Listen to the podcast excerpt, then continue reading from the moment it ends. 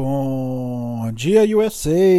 Bom dia, Diário do Imigrante. Então, vamos dar continuidade a nossos áudios aqui, porque se a gente tem história, se a gente tem memória, ou se a gente tem um fato acontecendo, ou se a gente tem alguma coisa para acrescentar, a gente coloca aqui. E ouvindo essas semanas aí, principalmente essa última semana para a eleição no Brasil, eu me perguntei, né, o porquê que eu vim para cá.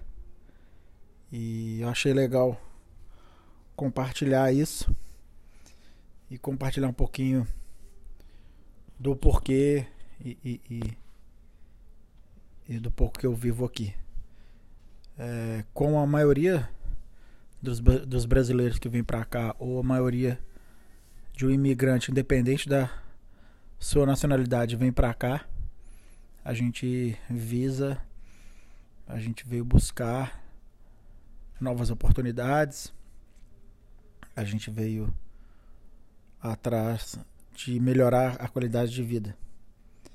E depois de cinco anos aqui e dois estados que eu já morei, eu me faço a seguinte reflexão: e se eu não tivesse vindo para cá? E se eu tivesse ficado lá? Como seria? Então eu vou resumir aqui minha história. Eu sou natural de Belo Horizonte, me formei em educação física no, Uniceub de Brasília. Então eu morei em Belo Horizonte, morei em Brasília. Morei em Boston e atualmente moro em San Diego. E me formo, então, em Brasília. Vou trabalhar no Ministério do Esporte. Trabalhei no Ministério do Esporte no período do governo Dilma. Conheço bem lá como funcionam os, os trâmites, né? Pelo menos os que eram da minha época, não sei se mudou. Duvido muito que tenha mudado. E hoje estou aqui nos Estados Unidos. Então, me formo, vou trabalhar na academia, vou ser professor na academia e trabalho no ministério. Depois ali de três anos no ministério, é, acaba o contrato, eu recebo uma promessa de uma renovação de um outro cargo, só que eu teria que esperar e, e quem trabalha, quem é assalariado, não pode esperar, né? Então, eu finalizo a, a, a faculdade e volto. Volto para BH. Em BH, trabalho também em uma academia. É, no primeiro momento, ali aquela dificuldade, readaptação. Voltei a morar com os meus pais. E metodologia um pouco diferente de BH com relação a Brasília. É, e arrumo um outro trabalho no estúdio. Vou para um estúdio onde era só um dono, um proprietário, e começo ali a desenvolver um trabalho é, interessante. Começo a assumir mais responsabilidades dentro desse estúdio. Começo a trabalhar mais horas para esse estúdio, até o momento que eu tinha mais aluno que o próprio proprietário. E aí esse proprietário me oferece o estúdio para eu comprar. E é, é, ele me passaria o ponto com, com os equipamentos e eu ficaria com o aluguel e, e ele me venderia ali os equipamentos ali, ele ia dividir lá e tal, ia fazer o negócio. Na primeira vista, excelente negócio. Eu tinha lá meus alunos, tinha o, o, a minha cartela de cliente e eu resolvi fazer um plano de negócio e mandar para o Sebrae. O Sebrae analisou. É, eles fazem isso com pequenos empreendedores. É uma até uma sugestão que eu dou para todo mundo no Brasil. Eu mando pro Sebrae, o Sebrae faz uma análise e o Sebrae dá bomba no meu negócio, fala que pelo valor que eu teria que pagar mais o aluguel, eu entraria com um déficit muito grande. E só para eu poder empatar ali, ficar ter o valor que eu precisava para poder pagar essas duas despesas, né? Fora água, fora luz, fora é, não já tá, o condomínio já estava incluído no aluguel. É, eu teria que ter um trabalho muito grande, então eu teria que ter x alunos a mais só para poder é, conseguir pagar o meu, meu, business. Então era um negócio que é, provavelmente ia falir se eu entrasse com esses termos. Tento negociar com o dono, então abaixo o valor, diminui o valor de prestações, empurro mais prestações para frente e o negócio não dá certo. Acabou que a gente não chegou num acordo. Ele realmente fechou o estúdio. É, eu volto para academia e começo a a trabalhar de novo na, na academia assim que eu cheguei em BH. E vou ali desenvolvendo um trabalho ali, arrumando meus alunos de personal, até o momento que o dono da academia começa a me exigir dar aula de tudo, ser professor de tudo. E o contrato meu com ele era que eu seria o professor de musculação e teria ali os meus alunos de personal. E aí para ele não me mandar embora, ele joga essa que eu teria que ser professor de tudo. Eu começo a dar aula de cycling indoor, que eu tinha, que eu até tenho certificado é, é, para dar aula disso, para dar aula de bike, né? E aí depois ele me manda dar aula de jump, aí começa a querer me colocar aulas coletivas. E eu falando com ele que, é, que aquilo não estava certo, que eu não queria, que se ele quisesse arrumasse outro professor e que eu queria voltar para o salão de musculação, que era o que eu sabia fazer, que era o que eu gostava, o que eu era bom. E até tentei negociar para poder ficar só na aula de bike e não pegar aula de jump e aulas coletivas de local, né? As outras modalidades que a academia tinha lá. E assim cria assim o outro atrito e eles me mandam embora. Até aí tudo bem. Ele me manda embora, eu abriria mais horas para poder colocar mais alunos de personal, porque agora eu não teria que cumprir as horas de trabalho dentro da academia.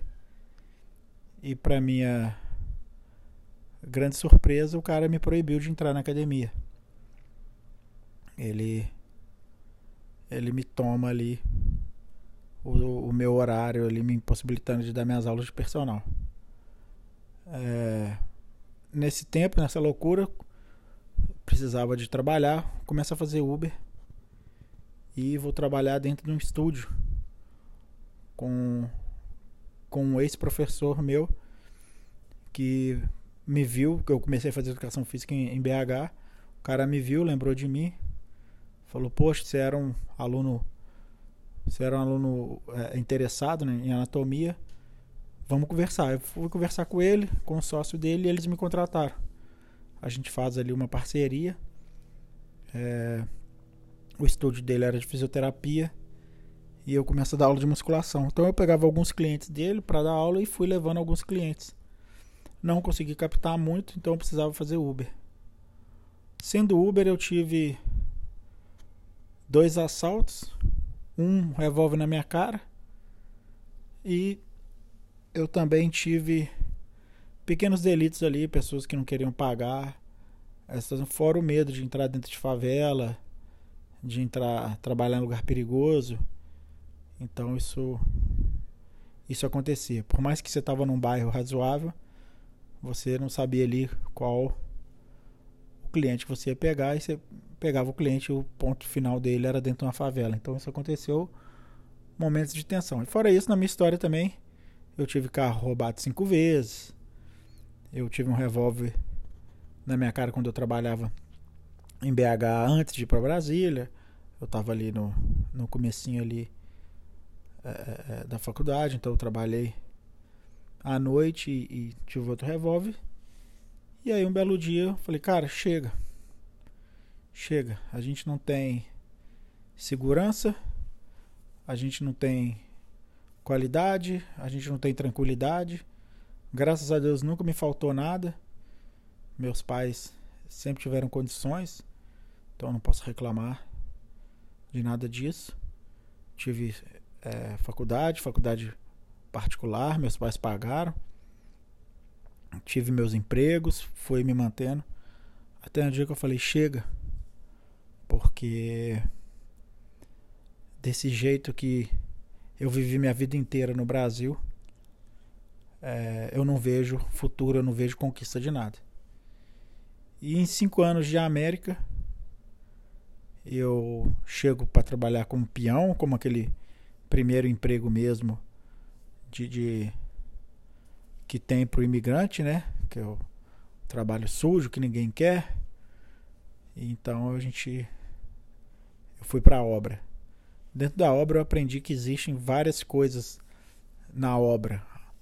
Então você consegue pegar trabalhos bem interessantes, tipo ser marceneiro aqui vale muito a pena. É muito bem visto, né?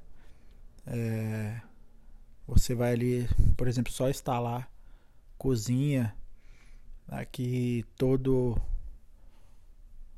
todo toda casa ela tem os utensílios de cozinha já instalados, né? Você compra a casa assim, ou quando você aluga, ela já vem assim, que são os armários de cozinha, geladeira, máquina de lavar, micro-ondas, fogão. Isso toda casa aqui tem. Então, tem uma demanda de serviço muito grande para isso. E é um serviço que eu me interesso muito por ele. E aí a reflexão que eu faço hoje é que mesmo recomeçando, que eu saí de Boston e vim para San Diego, tive que recomeçar de novo. Hoje, o que eu tenho na minha vida é mais do que eu tive minha vida inteira vivendo no Brasil. Então aquela pergunta, vale a pena? Poxa, vale muito a pena. Para mim, está valendo a pena. É fácil? Não, não é fácil.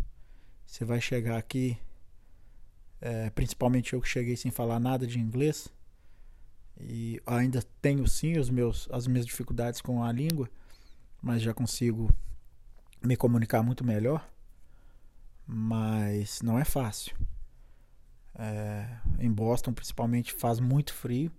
Nós estamos entrando no verão aqui. Hoje o dia já foi um dia de 11 graus pela manhã. É, eu postei até lá no, no Instagram. Eu, eu descendo para pegar meu carro, porque meu prédio só tem uma vaga. Então meu carro estava na rua. E e estava frio. E, e, em Boston, como eu estava dizendo, faz muito frio e é muita neve. Você tem aí oito meses de frio, sendo que você tem aí quatro meses de muita neve. Então, todo mundo se adapta, todo mundo consegue viver, mas volto a dizer, não é fácil. Mas depois você vai se acostumando, você vai aprendendo. E aí eu venho para San Diego e tenho que me readaptar, é, conhecer novas pessoas, procurar brasileiro para ajudar, estar tá próximo de alguém ali, procurar americano, americano que está disposto a ouvir o meu inglês. Aqui na Califórnia tem muito, tem muito mexicano, então você acaba aprendendo a falar um espanhol ali é bom e é ruim. É bom porque você está aprendendo uma nova língua, você vai se comunicar, mas é ruim porque você está na América, você não está no México. E também uh, você não aprende o, o, espanhol perfeito, né? Você aprende aquele espanhol de rua, né? Então você, você vai se adaptando ali também. Você vai, você vai ficando comunicável, vamos dizer assim. Mas a reflexão que eu faço hoje é essa. Então eu vendo a situação que, que o Brasil está aí e a gente não sabe quem vai ganhar no domingo. É, o que eu tenho a dizer é que em cinco anos da minha vida aqui eu consegui mais coisas do que 35 anos da minha vida no Brasil. Então, fica aí a reflexão, fica aí o, o áudio. Espero que esse áudio chegue para alguém como eu sempre digo, é muito mais um diário do imigrante, onde eu desabafo as minhas histórias, Histórias tristes, histórias legais, histórias de conquista, eu vou colocando aqui. E espero que possa é, é abrir um, uma luz para alguém, abrir uma oportunidade para alguém, não sei, uma reflexão, uma visão, uma possibilidade. Então é isso. Obrigado por todo mundo que está ouvindo aí. Se esse áudio fez alguma mudança na sua vida, pode ter certeza que ajudou muito mais a mim do que a você. E valeu, obrigado, vamos ficando por aqui. Fiquem com Deus. Fui.